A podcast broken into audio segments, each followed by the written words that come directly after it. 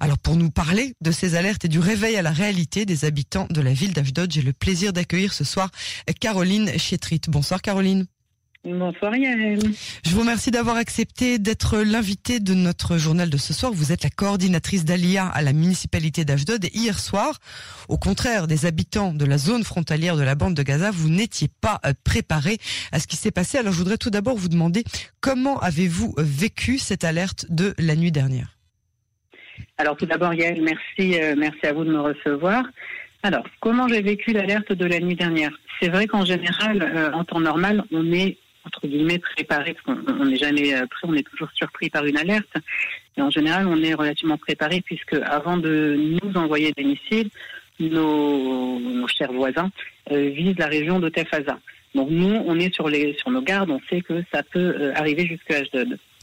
Donc cette nuit, ça n'a pas été le cas, puisque ça a sonné directement chez nous. Euh, voilà, il faut savoir que depuis l'année dernière, la ville d'Ashdod a mis en place ce qu'on appelle la sectorisation de, des, sirènes, mhm. c'est-à-dire que la Hazaka, la sirène, ne va retentir que dans les quartiers directement menacés par les missiles qui viennent d'être envoyés. Donc ça nous permet tout simplement de ne pas mettre toute la ville en alerte. Euh, donc moi personnellement, comment j'ai vécu l'alerte euh, Moi personnellement, l'alerte n'a pas retenti dans mon quartier. J'ai été au courant qu'il y a eu une alerte euh, par un message que j'ai reçu du département d'urgence de la mairie dont je fais partie. donc par précaution, j'ai pris mes enfants qui dormaient, je les ai mis dans le mamad, j'ai fermé la fenêtre du mamad. Ils ont continué leur nuit. Tout s'est bien passé, on n'a pas eu d'autres alertes.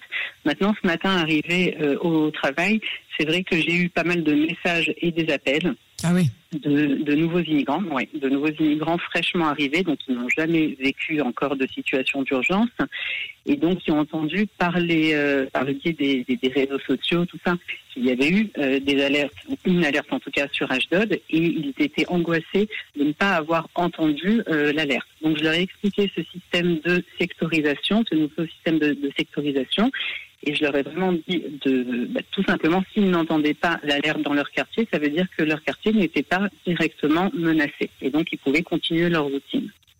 D'accord. Alors, alors ça, donc euh, la sectorisation, donc euh, qui a été euh, hier donc mise en place dans la mhm. ville d'Ashdod, elle existe maintenant dans, dans beaucoup d'autres quartiers, notamment dans les grandes villes comme Tel Aviv ou Jérusalem. Donc ça, c'est bien dans tout le pays. Mais mhm. qu'est-ce que vous expliquez à vos nouveaux immigrants, donc à ceux qui sont fraîchement arrivés, qui sont pas encore au courant, qui n'étaient pas là lors de bordure protectrice en 2014 Quelles sont les démarches à suivre en cas d'alerte? Alors, en cas d'alerte, c'est vrai que la municipalité d'Ashdod, depuis euh, deux ans déjà que je suis en fonction en tant que coordinatrice, avec euh, une, autre collègue, on est deux coordinatrices, euh, ça fait deux ans qu'on met en place des conférences deux fois dans l'année avec une personne au gradé du Picouda Oref pour expliquer bah, les, mesures de sécurité et, comment, comment agir en cas d'alerte. Mhm. Donc voilà, on, leur explique pour l'instant à cause de la situation, la situation du corona, à cause de la crise du corona, malheureusement, on n'a pas pu encore organiser cette conférence pour les nouveaux, les nouveaux LIM. Donc on leur a expliqué toute la matinée euh, bah, qu'il fallait garder leur calme, qu'il fallait tout simplement garder leur calme. Euh, on sait que plus on s'éloigne de Gaza et plus on va avoir du temps pour se mettre en sécurité. Donc à Ashdod, en l'occurrence, on a 45 secondes pour se mettre à l'abri en cas d'alerte. Donc on leur a expliqué le, plus, euh, enfin, ce qu'on explique à tous tout les qui arrivent, en cas d'alerte, ils doivent se réfugier dans le mamad de leur, de leur appartement s'il y en a un. Donc s'il y en a un, ils prennent tous les membres de la famille, ils les rentrent dans le mamad. Euh, le papa, par exemple, ferme la fenêtre pendant que la maman ferme la porte et ils attendent 10 minutes euh, avant de ressortir du mamad. S'ils n'ont pas de mamad, alors on leur dit de se rendre dans le miklat qui peut peut-être y avoir sur le palier euh, de leur étage de, de l'immeuble. S'il n'y a pas de mi-classe, on leur explique qu'il faut se réfugier, se réfugier pardon, dans la cage d'escalier. À savoir que même pour ça, même pour ça pardon, euh, il y a des règles bien précises. Par exemple, quelqu'un qui habite au dernier étage d'un immeuble, qui n'a pas de mi-classe ni de mamad, il doit se rendre en effet dans la cage d'escalier, mais descendre deux étages plus bas. Euh, Si une personne euh, est à l'extérieur et dehors alors que l'alarme retentit, il doit si possible se réfugier dans l'immeuble le plus proche de chez lui le, pardon, le plus proche d'où il est, d'où il se trouve. S'il n'y a pas d'immeuble autour de lui, alors il doit euh, bah, tout simplement se coucher à terre et se protéger la tête. en cas de retombée de débris, voilà, il faut absolument protéger sa tête. Donc si j'ai bien compris, vous êtes le contact de tous les nouveaux immigrants francophones de la ville d'Ashdod. Qu'est-ce que ça implique comme responsabilité en dehors de la crise sanitaire et en dehors de ce genre d'alerte? Alors les responsabilités, on prend vraiment notre travail à cœur. Comme je vous ai dit, on est deux coordinatrices d'Alia francophones et on veut vraiment que euh, chaque nouvel immigrant arrivé sur H2 se sente, se sente bien. Maintenant, on n'est pas seul. Hein. Il y a d'autres acteurs influents qui font tout pour faire euh, évoluer positivement l'immigration des francophones sur H2. Je pense par exemple au RAV David Twitou, c'est un rave connu, reconnu et très respecté par la, communauté francophone de la ville et même du pays entier. Mm. Euh, Rav Twitou, en l'occurrence, lui est devenu conseiller municipal aux dernières élections, en 2018, je crois. Euh, et il fait un maximum de démarches pour que de nouvelles aides soient octroyées aux francophones de la ville. Voilà. Sinon, pour en revenir moi à mon tafkid, à mon rôle en tant que coordinatrice, euh, c'est vrai qu'on a souvent un contact en amont avec les candidats à l'ALIA. C'est-à-dire que des personnes qui ont déjà euh, engagé le processus d'ALIA de, auprès de l'agence juive vont nous contacter euh, bah, pour se rassurer tout simplement. Euh, et pour nous aussi, c'est important d'avoir... Depuis l'Europe, c'est-à-dire depuis la France ou la Belgique Oui, exactement. France, Belgique, Maroc, Suisse, Canada, tout à fait.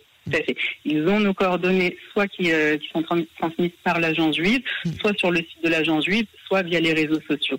Euh, il y a pas mal de groupes sur Ashdod, euh, groupes francophones d'Ashdod, et notre nom ressort souvent. Voilà. Donc pour nous, c'est très important d'avoir ce premier contact avant qu'ils arrivent en Terre Sainte pour faire connaissance avec eux, afin d'être plus efficace à leur arrivée en fait, en ciblant ce qui va leur convenir au mieux. Par exemple, qu'est-ce qui est important pour un parent pour, des parents qui font la LIA, c'est le choix des écoles pour leurs enfants. Donc nous, euh, afin de cibler au mieux, euh, on, a besoin de connaître leur situation géographique, leur, degré de religion, euh, les éventuelles difficultés de leurs enfants, afin de leur proposer une structure scolaire qui va correspondre le mieux à leurs enfants. Donc, après, une fois qu'ils sont arrivés chez, chez nous, à Ashdod, on va les accompagner dans toutes les démarches, telles que bah, du coup l'inscription euh, dans, la structure, dans la structure scolaire qu'on aura choisie euh, pour leurs enfants, après, il y a plein de démarches à faire, hein, la conversion du permis de conduire, euh, l'inscription à l'ULPAN, l'aide à la recherche d'emploi, la création d'un CV en, hébreu, traduction courrier. On organise des tioulim, des conférences, des ateliers. Enfin, on fait vraiment tout pour que le Olé francophone, le nouvel immigrant francophone, se sente bien dans notre ville. Il faut dire qu'à Ashdod, on a aussi peut-être cette particularité de ne pas mettre euh, de limite euh, à l'aide au LIM, c'est-à-dire que normalement, on, est tellement débordé bah, au prochain de travail qu'on devrait se limiter à des OLIM récemment arrivés ou jusqu'à 10 ans. Et nous, on ne refuse personne. Quelqu'un qui est arrivé depuis 15 ans et euh, qui, a, qui, a, toujours travaillé dans, dans, un milieu francophone, donc n'a pas encore la langue, et qui a été, par exemple, là, pendant cette crise du corona, qui a été mis en ou carrément euh, licencié, il ne savait pas euh, comment s'inscrire pour pouvoir percevoir des indemnités de chômage. Donc on les a, on les a aidés. Vous les avez encadrés.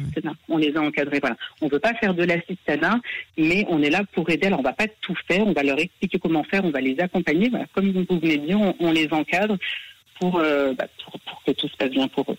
Et les pousser aussi vers l'indépendance au final avec euh, tout ce qui est bureaucratie. Une fois qu'on est à l'aise avec la bureaucratie dans ce pays, on est à l'aise dans beaucoup de dans beaucoup d'autres euh, domaines. Exactement. Caroline, jamais rien. Oui, pardon. Non, non, je vous en prie, terminez au contraire.